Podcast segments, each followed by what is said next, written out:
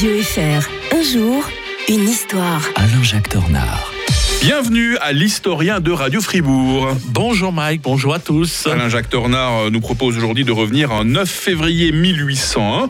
On évoque la paix de Lunéville, lourde de conséquences pour la Suisse. hein. Oui, oui, oui, c'est un traité de paix euh, qui est peu, peu connu. hein. On connaît celui, euh, on, on insiste des fois beaucoup plus sur celui d'Amiens avec les Anglais l'année suivante et euh, beaucoup moins sur, sur celui-ci. Et pourtant, il est hyper important pour l'Europe tout entière parce que, vous savez, les, les Autrichiens avaient mené plusieurs coalitions contre les Français et puis euh, euh, ils avaient failli d'ailleurs l'emporter hein, euh, sur le territoire suisse en 1799 avec la bataille de la première bataille de Zurich. Heureusement que les Français, Masséna en particulier, avaient remporté la deuxième bataille qui avait permis de stopper l'avance des Autrichiens, sinon ils marchaient directement sur Paris. Donc Mhm. les Français aussi ont intérêt à faire la paix et comme les Autrichiens sont réticents, eux-mêmes commencent à marcher sur Vienne. Et donc voilà, on a très peur de part et d'autre. Donc on se dit, c'est peut-être la meilleure des choses à faire, c'est de faire une belle, une bonne paix. Et euh, le général Bonaparte, qui est rentré d'Égypte, qui a créé euh, un, nouveau régime, eh bien, euh, il se dit que c'est le moment peut-être maintenant d'asseoir, de faire que la, la, le- le- la nouvelle France, c'est la paix. Euh, donc on va faire la paix avec, avec les Autrichiens. Alors euh, cette paix est intéressante parce qu'on va médiatiser 350 terres d'em- d'empire hein, euh, et euh, les Habsbourg vont mettre la main sur euh, Venise. C'est pour ça que c'est d'ailleurs la fin définitive de cette belle République de Venise Mmh. qui avait fait rêver euh, beaucoup de gens. Ils ont et les Français mettent la main aussi sur l'Italie du Nord avec la République cisalpine qui devient un, un- un État euh, dépendant. Euh, en, en fait, on refait un peu la carte de, de le- de l'Europe du Sud euh, à cette occasion.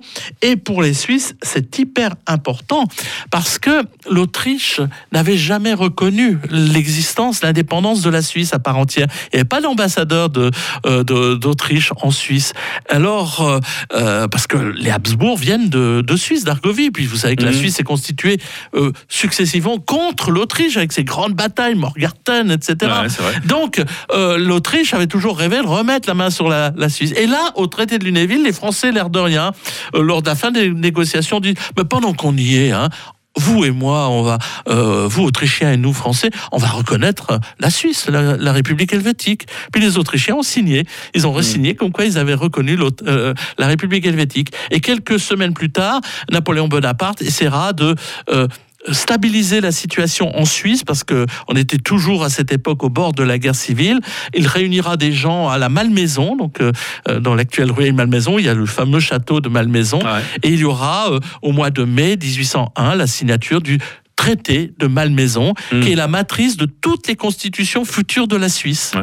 C'est un sujet que vous connaissez bien. Vous avez publié à ce sujet, Alain-Jacques Dornard. Oui, hein. alors nous venons de publier sous l'égide de la, de la Société historique et des archives de la ville de Fribourg, avec une, une préface d'ailleurs de notre syndic hein, euh, euh, de, de Fribourg, euh, une, un ouvrage qui avait été publié par euh, Gérard Benz, du, qui n'avait pas été publié au moment où il l'a fait, cet ouvrage, parce que c'était un mémoire de licence qui avait été publié en 2012 à Genève et que nous avons publié avec euh, un, un- un texte un peu conséquent pour l'entourer Mmh. et qui, est- qui s'appelle le traité de, de Malmaison, précisément. Ah, Bonne lecture pour les longues soirées d'hiver. Merci Alain-Jacques Tornard. Demain, on va revenir en 1638 avec Louis XIII qui consacrait euh, la France à la Vierge Marie.